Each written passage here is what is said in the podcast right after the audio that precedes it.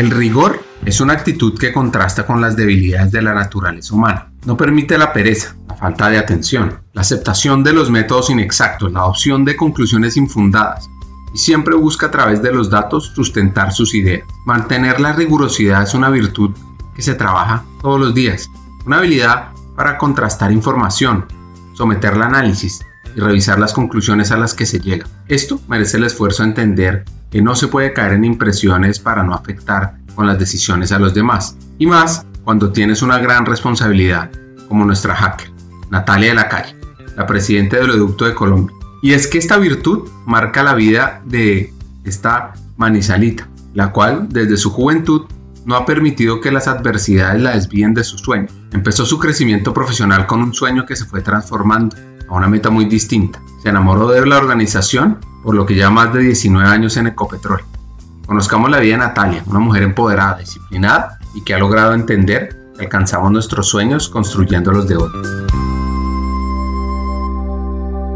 Hackers del Talento, más que un podcast, es una comunidad. Una comunidad que aprende a partir de las historias de CEOs, de líderes de talento humano, de influenciadores y pensadores donde ellos nos comparten sus aprendizajes, sus historias de vida, para que juntos humanicemos las compañías en América Latina.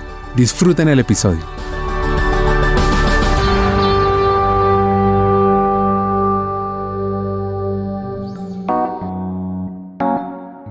Todos nos ha pasado que siempre en la vida pasan sucesos que uno no controla y cambian los planes que se tenían predeterminados. Esto puede generar un gran estrés, incluso impotencia, pero la vida te permite entender que ese giro de tu historia fue más de crecimiento que de pérdida.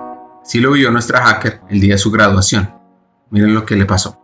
Tengo recuerdos de vivir en una casa, cosa que yo creo que es de esas cosas que en Bogotá podría ser difícil y más en esta época. En esa época, pues Manizales es una ciudad pequeña, entonces todo es muy a la mano, muy seguro. Mi familia, como te digo, toda vivía ahí. Uno tenía los amigos de la infancia en la casa de al lado, entonces iba de casa en casa. Tengo, por supuesto, un gratísimo recuerdo de esa infancia porque pues eran unas infancias muy fáciles, muy de barrio, muy de calle, muy de salir casi que puertas abiertas entrando y saliendo de casa en casa. Y tengo el recuerdo de toda mi familia, mi familia, de hecho toda la familia extensa, por decirlo así, mis tíos, mis primos siguen viviendo en Manizales y esa era como la dinámica, familias grandes como todas esas familias paisas.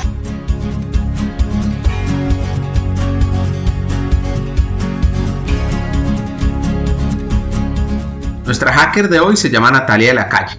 Para sus amigos, Nata. Ella es de Manizales, pero comparte su corazón con Bogotá. Viene de una familia con tradiciones caldenses, que se caracterizan por ser muy numerosas.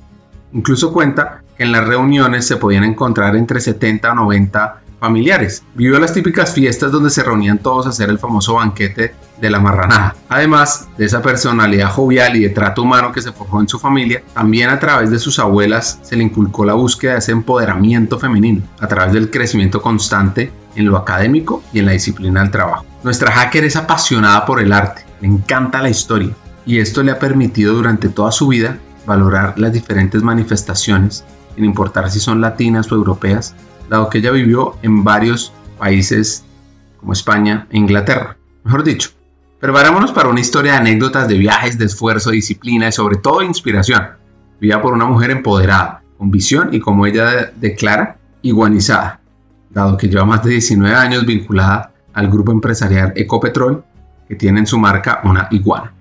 Perfecto, entonces te cuento un poco de mí. Bueno, ya lo anunciaste, pues mi nombre es Natalia de la Calle, yo soy presidente de Oleoducto de Colombia, que es una filial de transporte de crudo del grupo Ecopetrol. Llevo 11 años en el grupo Ecopetrol, yo creo que ya me iguanicé, como decimos acá, me voy a jubilar acá color verde e iguana y pues este digamos que ha sido por esencia la carrera que he tenido en gran parte de mi tiempo profesional. Yo nací en Manizales, toda mi familia es de Manizales mi papá de hecho realmente es de Manzanares, pero se fue muy chiquito a Manizales y ahí conoció a mi mamá y toda la familia somos de allá. Me vine a vivir a Bogotá cuando cumplí como siete años porque a mi papá lo nombraron en un cargo aquí eh, con sede en Bogotá, entonces nos trasladamos toda la familia. El colegio lo hice en Bogotá, luego pues sola, ya difícil porque uno yo creo que es de donde hace el colegio y donde hace los amigos de infancia y también estudié en Bogotá. Me fui a vivir unos años por por fuera, de hecho varios años estuve viviendo entre Madrid y Londres antes de hacer la carrera, me fui a vivir alrededor de siete años por fuera, como yendo y viniendo, y ya después pues sí me radiqué otra vez acá, hice mi especialización acá.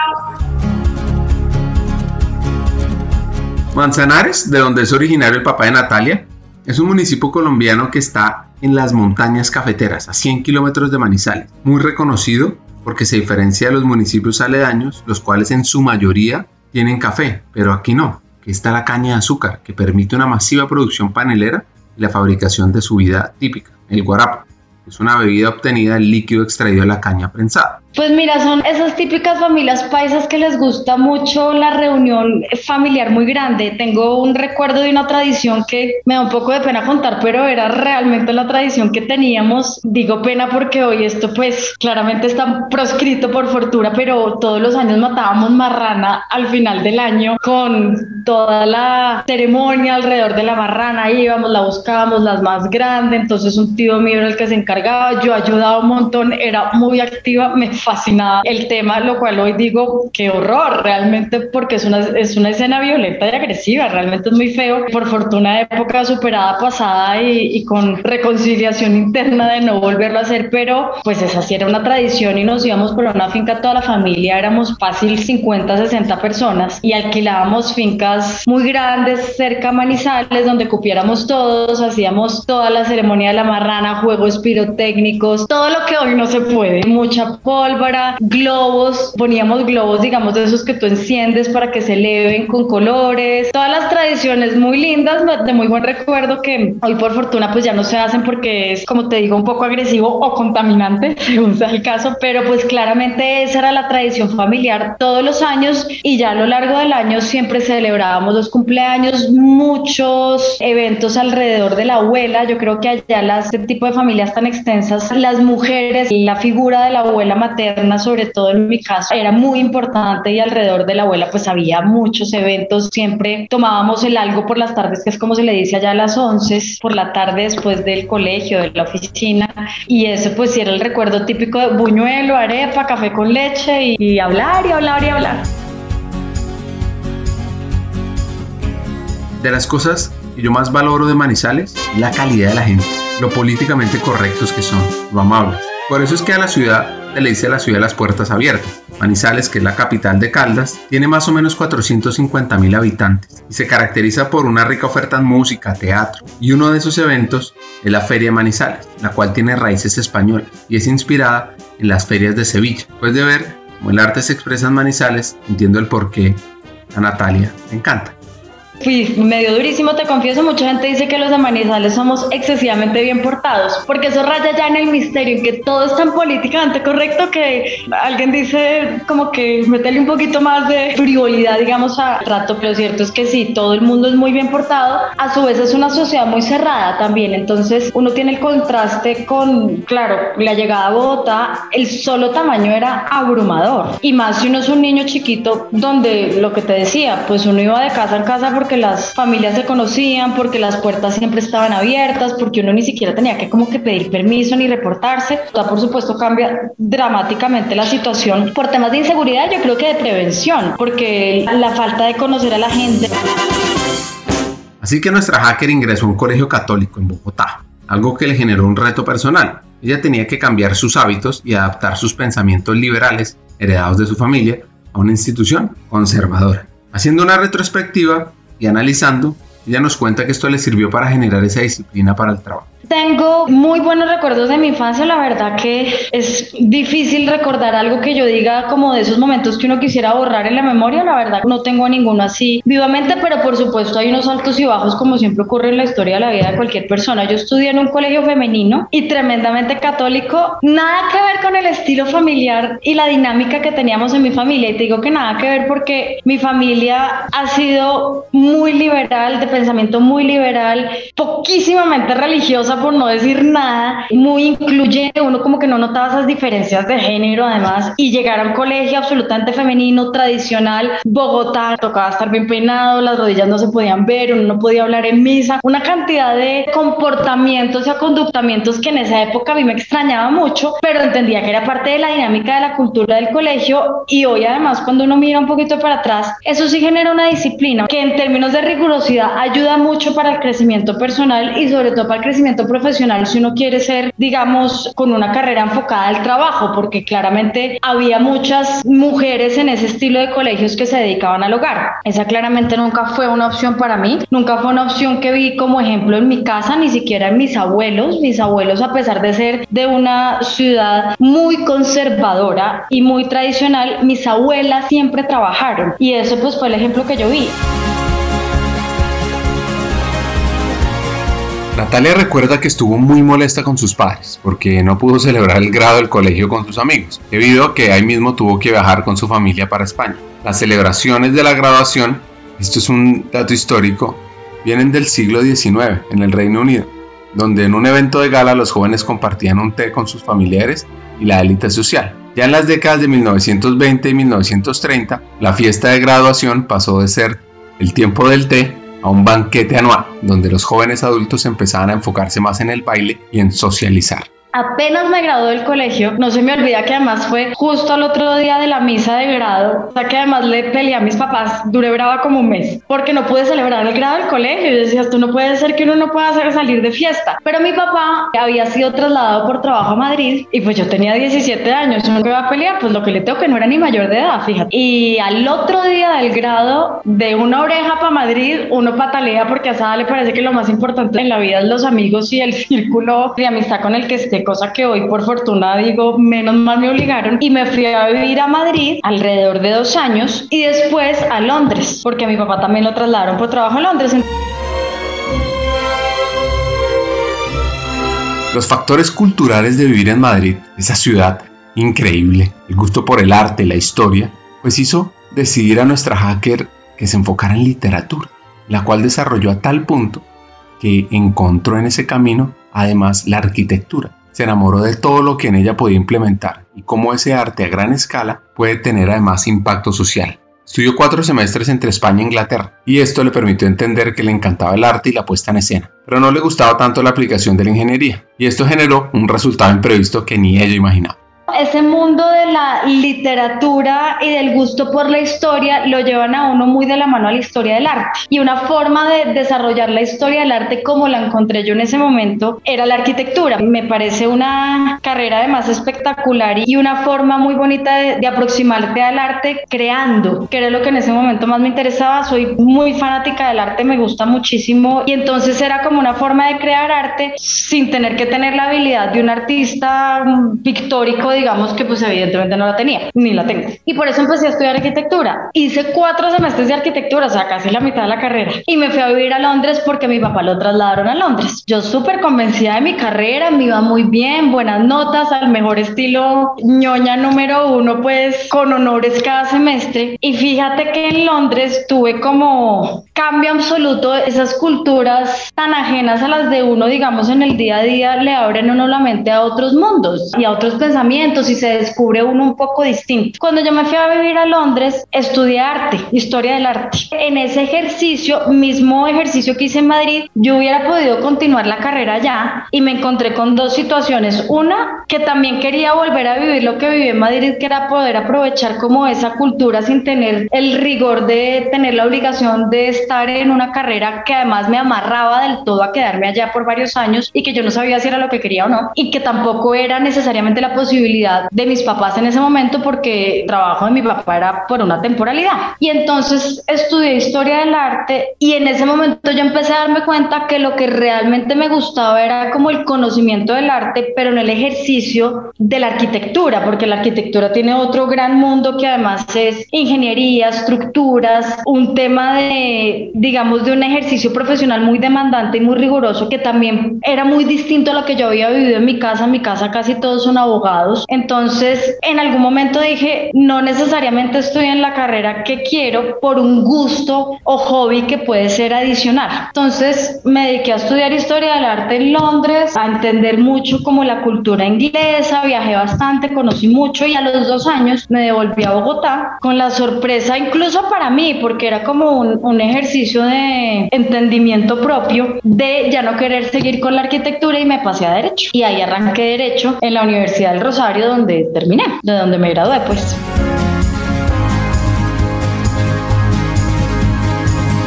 Natalia siempre ha sido una mujer de asumir retos y entender que para lograr esas metas extraordinarias se requiere esfuerzos, esfuerzos constantes y entender que al final eso va a traer resultados fuera de serie. Como sucedió con su carrera de Derecho, pues ingresa a la Universidad de Rosario en 1999. Sale en el 2003, logrando un promedio de 4.7, siendo eximida de los exámenes de grado y de su tesis.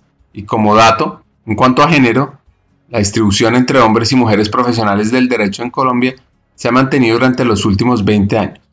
El 43% son hombres y el 54% son mujeres. Fíjate que esa es una pregunta linda porque se pone a acordarse de cosas que tal vez no cumplió porque la historia lo fue llevando a otros temas, pero yo tenía como dos etapas de sueños, uno corto y muy inmediato y otro a largo plazo. El corto e inmediato que sí lo cumplía a cabalidad era que yo quería que no hubiera en mi vida profesional cuando empezara a trabajar mucha diferencia en lo que era el ejercicio profesional normal de una persona que se graduara a edad normal de la universidad universidad, por decirlo así. Mi carrera era de cinco años y yo me propuso que yo la hacía en cuatro años y que además no iba a tener que cumplir con requisitos de grado para poderme graduar justo al terminar clases, cosa que en derecho es poco probable porque tienes que hacer tesis preparatorios, judicaturas, etcétera, entonces normalmente ahí se va un año más. Entonces yo dije, ni los seis años usuales, ni tampoco los cinco, sino cuatro y en estricto sentido cuatro. Y a eso me dediqué la carrera entera y lo logré. Yo me gradué un día después de terminar clases y no tuve que hacer ningún requisito de grado porque me gradué con honores por mejor promedio y eso hace que tú seas eximido de todos los requisitos de grado. Entonces ahí había un primer sueño pequeño, digamos, pero que académicamente era muy importante para mí, lo logré. Y el otro gran sueño que tenía es que yo me pensaba como una abogada de estilo corte constitucional, ¿sabes? Yo me quería ir por el lado constitucionalista, como estos jueces de las altas cortes, y así era como me soñaba y de hecho algunas de mis especializaciones fueron en esa rama. Lo que pasa es que, porque te digo que esos sueños a veces quedan un poco en el tintero porque no digo que hayan sido no utilizados porque yo creo que eso es parte integral de la formación de una persona, pero hoy claramente no me dedico a eso ni nunca me dediqué a eso. Decidirme por otro lado laboralmente.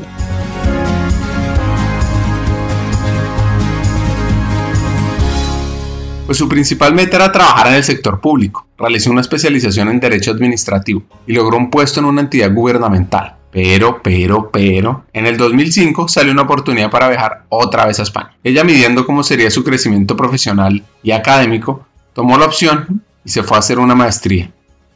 Hay que entender que Madrid nos enamora a todos, a todos los viajeros, por su arquitectura, por su ambiente, por esa conexión con el idioma, pero sobre todas las cosas por su calidad de vida.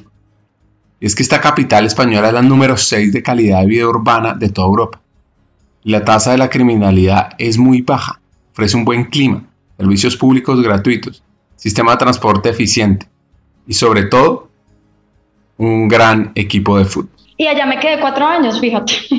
Se me alargó el chico un poco. Me quedé a vivir allá cuatro años hasta que tuve mi primer hijo. Cuando uno es estudiante o incluso recién casado pero sin hijos, todo es fácil. Ahí yo creo que uno nota en una comparación sencilla la diferencia de vida de este tipo de culturas colombiana, por ejemplo, que donde si tienes cierto nivel académico, cierto poder adquisitivo, el nivel de comodidad con el que uno vive, para bien o para mal, porque pues eso es un poco excluyente claramente, es muy diferente a la capacidad que tú tienes en unos países como Europa, donde han llegado a un nivel de equilibrio mucho más amplio a nivel profesional y poblacional, pero tú notas la diferencia. Entonces tú aquí siempre tienes la ayuda de alguien que en la casa se encarga de todo mientras tú trabajas. Si tienes niños, entonces te ayudan con los niños. Tienes la facilidad de la cercanía con la familia, que todo el mundo pues tiene la tía, la mamá, la abuela, la prima o el primo que ayuda. Pues allá no había familia y antes de mi primer hijo, pues todo era fácil. Entonces era una calidad de vida espectacular, un grupo de amigos que se hizo muy chévere, tenía uno la parte académica, pero yo también empecé a trabajar, entonces tenía como esa combinación que era muy atractiva. Y ya cuando viene la familia sí se vuelve un poco más difícil porque ahí sí te das cuenta de realmente en Colombia puedo estar un poco más cómoda. Y lo que te digo, probablemente en términos sociales sea muy cuestionable, pero esa es la realidad con la que vive uno, entonces por eso me devolví.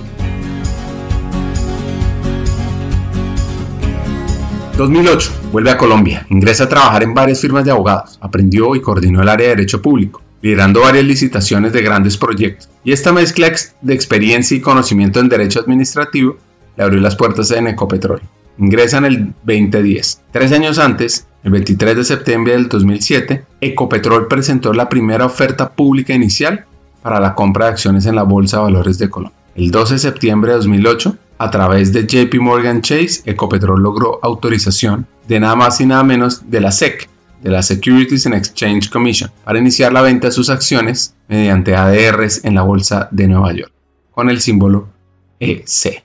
Pues mira, yo entré, digamos que como cualquier empresa grande, las vicepresidencias tienen áreas como por unidad de negocio, por decirlo así, o como por perfil. Yo entré en ese momento al área corporativa, que en mi caso hacía mucho sentido por perfil porque yo había estado en firma de abogada y en mis estudios de posgrado dedicada como al derecho público. Y pues Ecopetrol es una entidad pública, pero sujeta como al régimen de derecho comercial normal de las empresas entonces hacía mucho sentido esa combinación de lo que aprendí en firma, que es puramente corporativo, más mis estudios que eran en derecho público y de hecho en mis inicios profesionales. Entonces me acomodé bastante bien en, en el área, me fluyó muy fácil y muy bien desde el principio por lo que te digo, porque tenía como esa suma de los dos mundos, que era lo que más me gustaba y me facilitaba la dinámica empresarial en ese momento. Y lo que yo hice, yo creo que entre porción de suerte y buscado y dedicado y seguramente luchado, aunque no tengo el recuerdo que hubiera sido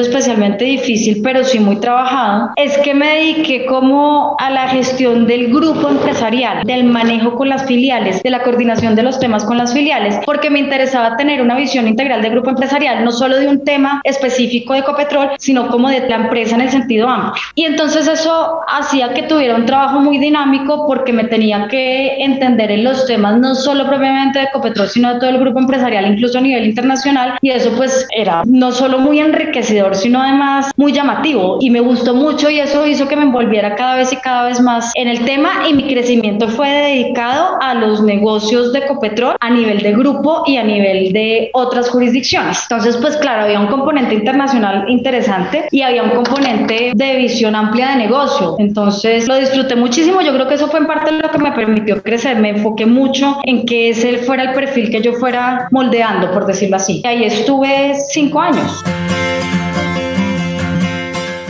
hay culturas que hacen evolucionar un negocio. Como lo decía Dave Fulrich, una organización tiene que ser más y más grande que un simple grupo de talento. Y este es el papel fundamental de la cultura corporativa. Esto lo ha vivido Natalia en Ecopetrol, donde la cultura del cuidado del talento ha sido clave.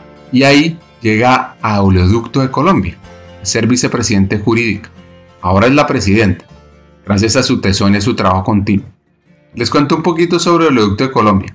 Se crea en el 89, cuando crean un oleoducto que llega hasta Coveñas, en Sucre, para ser exportado por vía marítima. Hoy en día atraviesa 483 kilómetros desde el Magdalena Medio, ese valle interandino en la parte central de Colombia formada por el río Magdalena.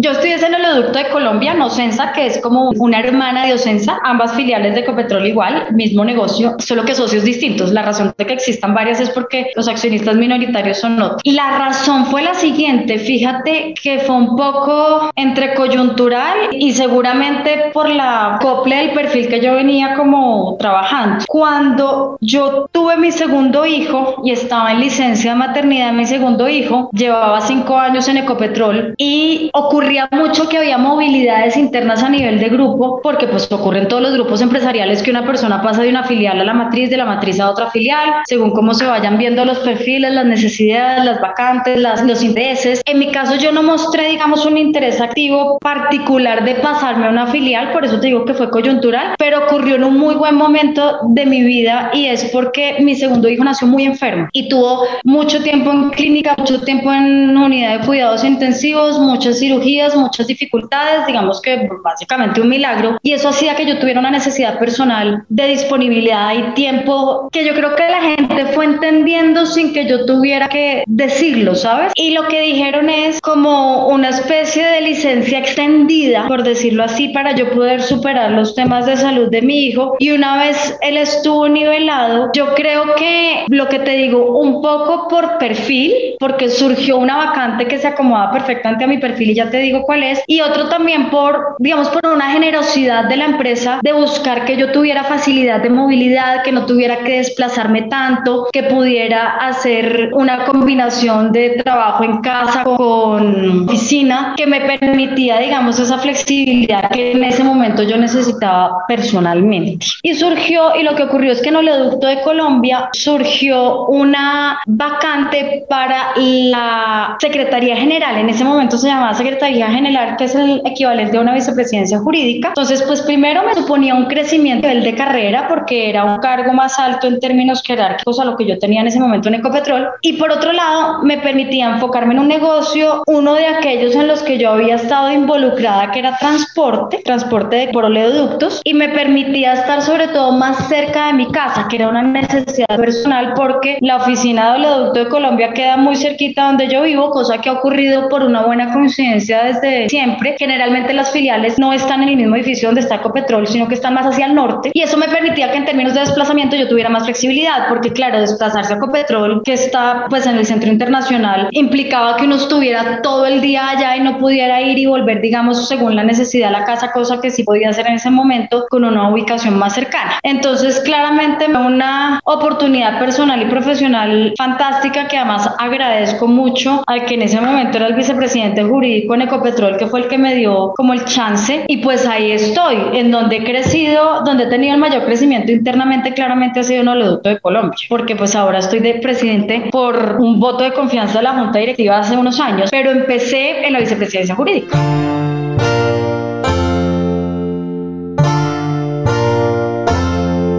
Uno de los puntos clave que a mí me gusta entender sobre todo con mujeres que están en estas posiciones de tanto impacto, es cómo le pueden enseñar a otras cómo puede uno aprender de su camino para llegar, en este caso, a la presidencia del Oleoducto de Colombia. El de ella fue al comienzo un encargo, eso sí, Natalia entendió que tenía que estudiar el negocio de los hidrocarburos y volverse experta, pero no solo desde el libro, desde el dato, desde el PowerPoint, sino sobre todo en campo, con el casco y las botas, visitando las diferentes plantas. Empezó por Boscón, la estación central del oleoducto que almacena los crudos pesados y recibe 120.000 barriles para bombearlos. Después se fue a Caucasia, que tiene la función de reimpulsar el crudo para que continúe con su camino. Y finalmente, Coveñas, donde se recibe el producto, se almacena para su exportación. Les cuento un poquito sobre Coveñas. Ese municipio de Sucre, que queda en el Golfo de Morrosquillo, es conocido por las bellezas de sus playas, por sus lugares paradisíacos, por las islas de San Bernardo y desde 1974 Ecopetrol tiene un centro de operación ahí. Un día me llama Zenit, es como la de transporte de que en ese momento era la presidente de Zenit, y me dice, vamos a tener una especie de remesón y todas las filiales van a cambiar de presidente, todas las filiales de transporte de crudo. Había un proceso como de acción, digamos, corporativa todas las personas que ya estuvieran pensionadas, que era una coincidencia que tenían los presidentes de las filiales en ese momento, ya salieran, digamos, del todo. Entonces esa renovación pues hacía que surgieran estas vacantes y lo que me dice ella es, entonces necesito que quedes encargada de la... Claro, yo al principio era, esto no es tan sencillo, además uno se conoce la dinámica corporativa, estos encargos pueden ser mucho tiempo y la responsabilidad no cambia solo por el hecho de que estés encargado. Entonces yo decía, como entre nervios, ansiedad, duda, dije, pues tomo el riesgo. No voy a decir que no porque la única manera tú de crecer y de responder a ese voto de confianza es diciendo, sí, haya que hacer lo que haya que hacer. Y yo dije, listo, hagámosle, sí con susto, sí con nervios, también con una enorme sentimiento de satisfacción, no te digo mentiras, pues porque uno siente que al final del día lo que es un reconocimiento. Y efectivamente después de reunión con toda la junta directiva en pleno y me dejaron el encargo. Y yo pues a dedicarme a que este encargo no sea un cargo, sino que sea una posición definitiva y que surja con éxito. Y a eso me dediqué. Mejor estilo, como te digo, en la universidad me decía Lisa Simpson, eso me cantaban y toda la musiquita de, de Bart Simpson en la Plaza del Rosario todo el mundo oía el bullying más espantoso, pero lo recuerdo con cariño porque siento que era un reconocimiento. Me dediqué a estudiar el negocio, la compañía, el negocio a nivel internacional, la parte que no era la expertise de uno, porque lo corporativo en general a los abogados nos fluye. El assessment de riesgos en general, digamos que uno está más o menos seteado mentalmente para manejarlo, pero había un tema de finanzas que había que profundizar enormemente, un tema comercial, un tema de conocimiento del negocio, que es lo que yo creo que marca la diferencia entre un líder y otro, y es que realmente conozco su negocio. Y a eso me dediqué, te cuento. Y lo primero que hice fue irme a vivir unas semanas a donde están las plantas. Hice como una especie de pasantía en cada una de las estaciones, en campo, para entender el detalle de cómo funcionaba la operación, porque uno tiene que hablar el mismo idioma. Y así fui haciendo el ejercicio y en el encargo estuve como un año largo. Estos son de estos encargos en que uno dice, me van a dejar encargada eternamente. Y después ya me confirmaron y aquí sigo. Esto fue, mira, yo empecé en la vicepresidencia jurídica en el que, como te digo, en ese momento se llamaba Secretaría General en noviembre del 2015 y en noviembre del 2016 el encargo. Tenemos un sueño, humanizar las empresas haciendo de talento humano un actor clave, fundamental, fuera de serie. ¿Cómo lo vamos a lograr? Pues tenemos una gran noticia. A partir del 29 de junio y hasta el 31 de agosto están abiertas las aplicaciones a la Academia Hackers del Talento México, un trabajo en conjunto con AMEDIR, con la Asociación Mexicana en Dirección de Recursos Humanos. Nuestra motivación es formar a los futuros líderes de talento humano de América Latina, para que seamos estratégicos, tecnológicos, transformadores, y así lideremos la humanización de las empresas en la región. Te preguntarás, ¿por qué me va a interesar a mí? ¿Qué tiene de ganador? Pues aquí van cinco razones.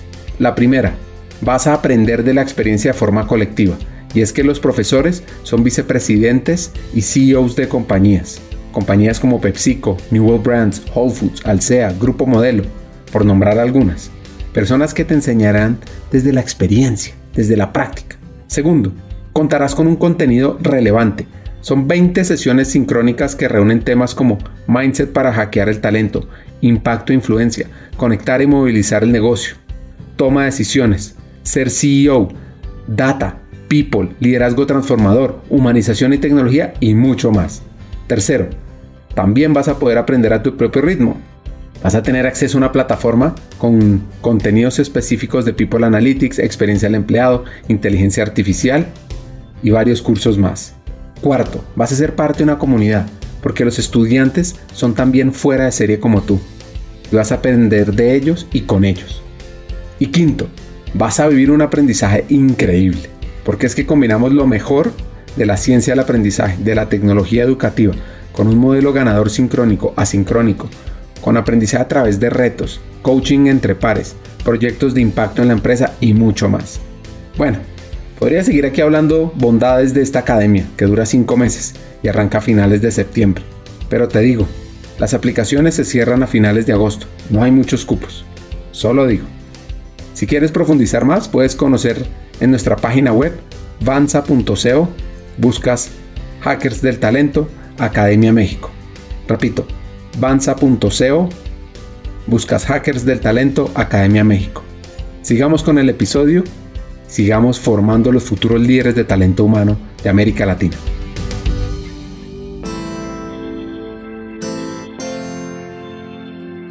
Esta manizalita nos confiesa que ha tenido varios mentores para llegar a donde su disciplina y búsqueda de aprendizajes le ha permitido estar, ser la presidenta del Educto de Colombia. Incluso aquí ha podido implementar varias acciones estratégicas que le han permitido ampliar la visión del negocio hacia todas las aristas y generar esas sinergias de trabajo con los miembros de la junta directiva. Escuchen la metodología que usó Natal. ¿Ustedes harían algo similar? No, yo sí tuve muchos acompañamientos, muy buenos acompañamientos. Es nuevamente esos escenarios en donde uno agradece como la empatía y la generosidad de la gente con la que interactúa normalmente, porque si eran cariñosos con su tiempo, eran generosos con su tiempo y con su dedicación, uno normalmente en estas industrias, seguramente en muchas otras, pero como te habrás dado cuenta en lo que te he contado, básicamente conozco esta y poco más, hay muchísima gente de mucha trayectoria. Estos son empresas que normalmente generan mucha estabilidad laboral y eso hace que tú logres tener a la mano mucha experiencia de personas que llevan mucho tiempo con mucho ánimo de trasladar ese conocimiento. Entonces yo lo que hice fue echar mano de esas personas. Por un lado, la junta directiva, yo decidí una decisión que me tomó mucho tiempo, me costó mucho tiempo tomar porque podía ser un tiro en el pie, era decidir que tanto me apoyó la junta directiva porque tú tienes dos formas de abordarlo. O yo me muestro como la que ya tiene todo solucionado, arreglado y no tiene que preguntar, por decirlo así, ni hay una coadministración ni necesito nada distinto hacerle un reporte a la Junta o de verdad trabajar de la mano de la Junta, yo opté por lo segundo. Con el riesgo podía correr porque pues claramente podían decirme, pero ¿cómo así? ¿Necesitas de mí para tu labor? Y yo lo que les transmití es, pues nos necesitamos ambos, porque al final del día la compañía es de no solo el que hace como presidente, sino también del que hace del máximo órgano de decisión. Me funcionó muy bien, entonces yo lo que hacía era ejercicios periódicos de revisión de temas estratégicos con algunos miembros de la Junta, según el el perfil de cada uno de esos miembros de la Junta. Eso fue muy recibido y hubo una construcción conjunta que fue tremendamente útil. Por fortuna me salió bien, la verdad que era un riesgo porque me hubieran podido decir, no, pues definitivamente no eres la persona porque si tenemos que trabajar de la mano contigo, pues no. Por fortuna gustó mucho la dinámica, de hecho hoy lo sigo haciendo y eso me permitió aprender mucho de cada uno de esos perfiles. Normalmente estas juntas directivas, como ocurre con las empresas que tienen buen gobierno corporativo, es que tienen muy, todos los perfiles o los principales perfiles y eso me permitía combinar esos perfiles con las necesidades según fuera del caso y por supuesto también lo que hice fue aliarme en el buen sentido de la palabra con las personas que trabajaban en la operación, directamente en la operación, con esas personas en campo que hacen realidad el negocio. Al final del día uno desde Bogotá lo que es es un director de orquesta, pero pues los músicos están en campo. Y lo que hice fue hacer un ejercicio muy, muy, muy riguroso con todas las personas que estaban realmente detrás de la operación y esa construcción permite que tú engranes bien. Entonces pues tenía grandes aliados, la verdad. Que estaba de presidente anterior a mí también fue un gran aliado.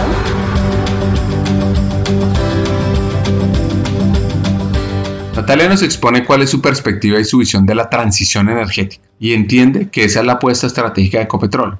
Hace poco, la organización anunció el compromiso y el plan para lograr cero emisiones netas de carbono al 2050. Va por buen camino en la última década. Redujo en 8.4 millones de toneladas equivalentes de CO2, que frente a 237 millones que produjo Colombia el año 2019 es un buen inicio. A 2030 se reducirán un 25%. Pues mira, el tema no solo está de moda por la importancia que tiene, sino que es el que más me gusta precisamente porque yo creo que es donde uno puede marcar mucho la diferencia, es la transición energética. Y cuando hablo de transición energética no te hablo solo como de ese imaginario colectivo de aprendamos a reciclar, tengamos varias canecas en el colegio y aseguremos no imprimir. Creo que de lejos va mucho más allá de eso, no solo por un tema obvio de sostenibilidad del planeta, de cambio climático, de hacer generaciones futuras. Es un discurso a veces se vuelve lugar común, pero que al final del día pues es la causa raíz de todo esto, sino porque yo he logrado en la medida en que uno se va metiendo más en el tema, entender que tiene un montón de vistas súper positivas que falta muchísimo por construir. Entonces me parece tremendamente atractivo porque está todo por hacer y es como de esos escenarios donde el error no es error, es crecimiento, es el mejor profesor. Entonces es donde yo tengo todos los esfuerzos enfocados. No solo yo, digamos, ese es el objetivo principal, pero digamos, personalmente hablando, es lo que me tiene más cautivada, por decírtelo así.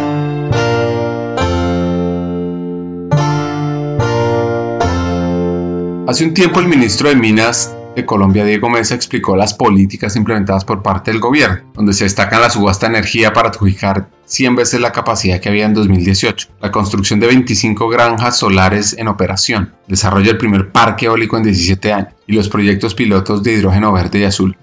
Natalia nos cuenta cuáles son las bondades del hidrógeno verde. El término hidrógeno verde se refiere al generado por energías renovables bajas en emisiones. Se distingue de otros métodos de producción como la producción de hidrógeno gris, que se obtiene con la técnica de reformado por vapor de gas natural y que representa el 95% del mercado comercial actual.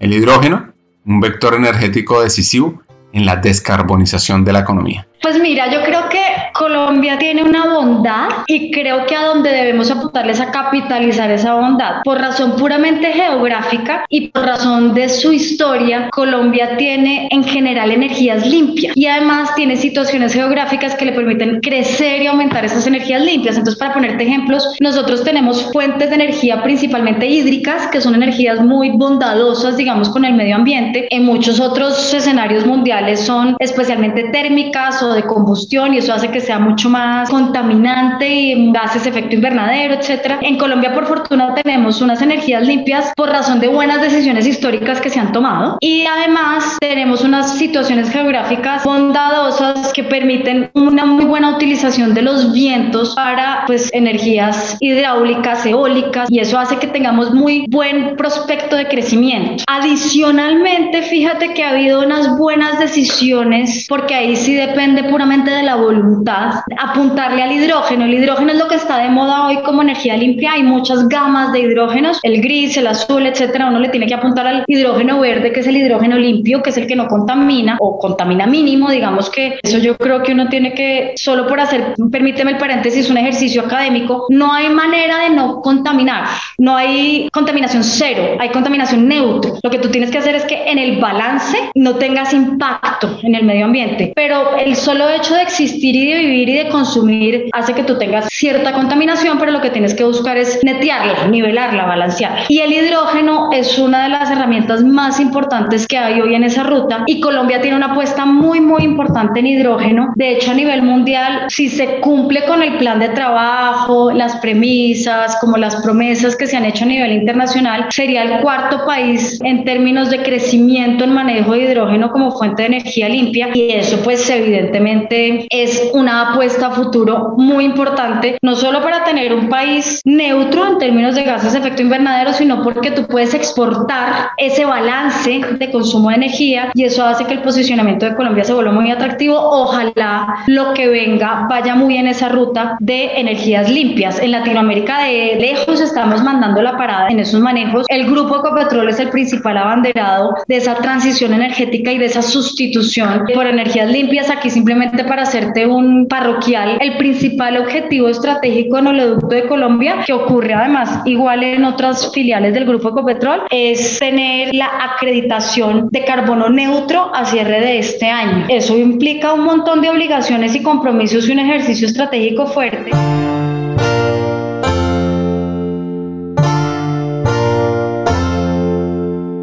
Ojo a este hack. Si usted tiene la capacidad de tomar la decisión en su organización, apuéstele a la sostenibilidad si me atreviera a dar un mensaje, porque me parece un poco pretencioso de mi parte tratar de dar mensajes en vez de recibirlos, te soy sincera, pero tratando de responder a tu pregunta, yo creo que el mensaje sería, por supuesto, uno siempre corre el riesgo de equivocarse, pero creo que en este aspecto el margen de equivocación es mínima, yo creo que es la apuesta principal que tendríamos que hacer todos los que tengamos capacidad de liderazgo en temas estratégicos en cualquier compañía, entidad o similar. Porque la base de la pirámide de la transición energética es la sostenibilidad y tú no te puedes puedes equivocar con la sostenibilidad. Suena contradictorio por sí mismo en términos de definición. Cuando tú le apuestas a la sostenibilidad, pues le apuestas a largo plazo, por definición. Y yo creo que si hay una voluntad activa de todas las personas que tienen la capacidad de tomar decisiones estratégicas en una empresa es apuéstele a la sostenibilidad. Y la mejor manera de hacerlo es con una transición energética. Yo le agregaría otra herramienta, si te soy sincera. Yo creo que la transición energética se vuelve un discurso un poquito abstracto, como de términos indefinidos, si tú no le pones apellido y cuando me refiero a apellido es que yo creo que la forma de hacer realidad la transición energética y sobre todo de hacerla tan pronto como necesitamos en términos de sostenibilidad es con la utilización de la tecnología. Cuando tú hablas de ESG, términos globales, pues estás hablando de ambiente, sostenibilidad y gobernanza. Yo creo y creo firmemente no porque yo me lo haya inventado ni mucho menos, sino porque ha sido la apuesta que en el grupo Ecopetrol tenemos construcción conjunta y es que la sostenibilidad no es nada sin la tecnología y por eso nosotros hablamos de sostenibilidad. ¿Por qué? Porque realmente es, la ruta, es la ruta más rápida y más segura de lograr esa sostenibilidad y esa transición energética. Si no va a costar mucho tiempo, mucha dificultad, probablemente muchos reprocesos y menores resultados.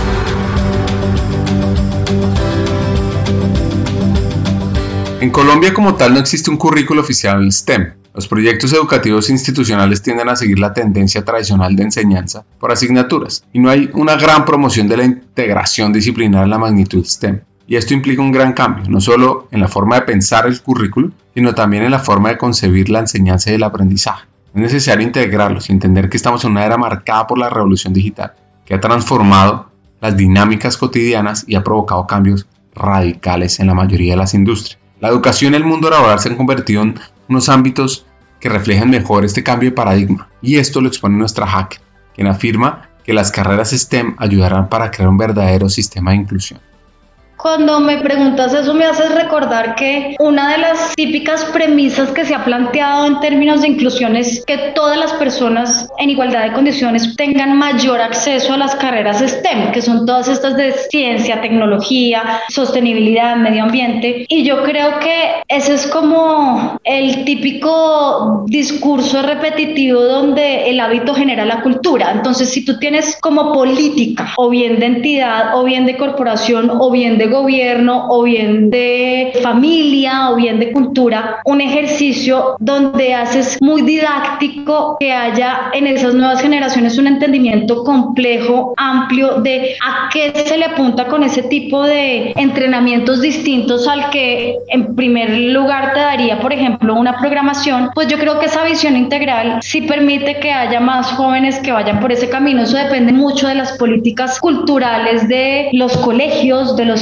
donde hacen la enseñanza tradicional, de cultura también de políticas gubernamentales y por supuesto de hacer ver la bondad de ese tipo de, de capacitaciones. Definitivamente estoy de acuerdo contigo, lo tradicional debería quedar como tradicional. Siempre necesitaremos de gente que haga lo tradicional, pero yo creo que una evolución real de sostenibilidad y de crecimiento es con ese tipo de entrenamientos un poco más perfilados a la tecnología, a la sostenibilidad del medio ambiente al entorno y pues por supuesto a la ciencia. Y eso en el caso de mujeres además sí que es bajo la aproximación y eso solo lo haces promoviendo conocimiento. Yo creo que en gran parte es porque no te cuentan de qué se trata, no te cuentan todo lo que puedes hacer. Hagamos una pausa. Hackers del Talento busca humanizar las compañías, compartir experiencias y mejorar la realidad laboral en Hispanoamérica. Necesitamos de una comunidad, porque solos imposible. Así que tu apoyo es fundamental. ¿Cómo? Compartiendo nuestros episodios por WhatsApp, por las redes sociales, suscribiéndote a nuestras plataformas y comentando. Ya hay varios que se han montado en esta comunidad. Gracias a Crip Bogotá por tu apoyo y cerramos esta pausa. Continuemos con el episodio.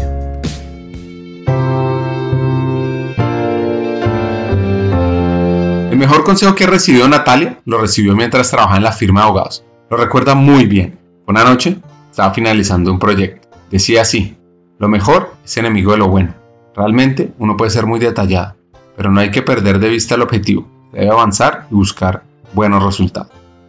El mejor consejo que me han dado me lo dieron en el trabajo que tuve en una firma de abogados, por allá por la época en que acababa de llegar de Madrid, que como te digo, venía yo con ese ánimo de aprender mucho y muy rápido como para balancearme en términos de mis pares en edad. De todas maneras, no obstante esa ansiedad, con varios años detrás de no haber trabajado en ese perfil, en ese rol, digamos. Y recuerdo muy bien que una noche, porque este tipo de trabajos en firmas a veces generaban largas jornadas laborales, yo estaba muy enfocada al detalle de una necesidad que tenía un cliente y eso hacía que me extendiera demasiado en el producto que iba a entregar y que me extendiera demasiado en el tiempo que le iba a implementar a ese ejercicio. Revisando el tema con el socio con el que yo trabajaba, porque normalmente cada uno de las personas abogadas pues tiene como un socio que se encarga de área que te corresponda, me dijo, no se me olvida, me dice Natalia, lo mejor es enemigo de lo bueno. Cuando uno se dedica a lo mejor, nunca logra lo bueno. Entonces, en últimas, esa pequeña frase a mí me enseñó muchísimo porque lo que me decía es, uno puede ser muy detallista, muy juicioso, muy riguroso, muy disciplinado, es esencial, pero no pierda de vista el objetivo, a qué le está apuntando, porque si no, nunca va a tener resultados. Y yo creo que eso en un ejercicio estratégico que es hoy en día claramente el, el giro ordinario de mi rol, lo vivo prácticamente a diario? Porque si no, uno no saca las cosas y no avanza y no evoluciona y no da resultados. Si se dedica a lo mejor, nunca va a tener lo bueno. Y ese fue el consejo, digamos, que yo tengo muy vivo en mi cabeza. Esto fue en el 2006, o sea que me ha durado bastante y lo sigo practicando.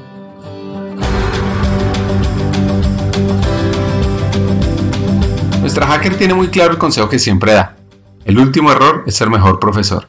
Siempre hay cabida para equivocarse. Lo importante es aprender y avanzar. Y el que yo doy, que también lo vivo mucho, me parece muy útil y no sé qué tanto lo dé, fíjate, creo que doy más ese que te acabo de contar que me dieron, pero como no se vale repetir, voy a seguir las reglas. Y es que el último error es el mejor profesor. Y yo trato de hacer ver que siempre hay cabida para equivocarse, pero con convicción de replantear las situaciones de tal manera que tú llegues al éxito, porque si no te quedas en el fracaso y en el error y eso no genera nada distinto a frustración y no evolución. Entonces trato de ser flexible con los errores. Yo tengo en mi cabeza, puede ser un sesgo, pero te lo confieso, y es que como a veces a las mujeres les cuesta un poco de trabajo ser líderes y llegar a posiciones de líderes, a veces algunas tienen una aproximación de hacerlo igual a como lo han hecho los hombres, demostrar no solo lo que son capaces, sino para ganar respeto. Y eso hace que en muchos casos entonces la aproximación sea un poco fuerte de trato digamos, más osco, más agresivo, más agudo. Yo realmente creo que uno no tiene que perder la feminidad solo por el hecho de ser un líder, cualquiera que sea la jerarquía y la posición.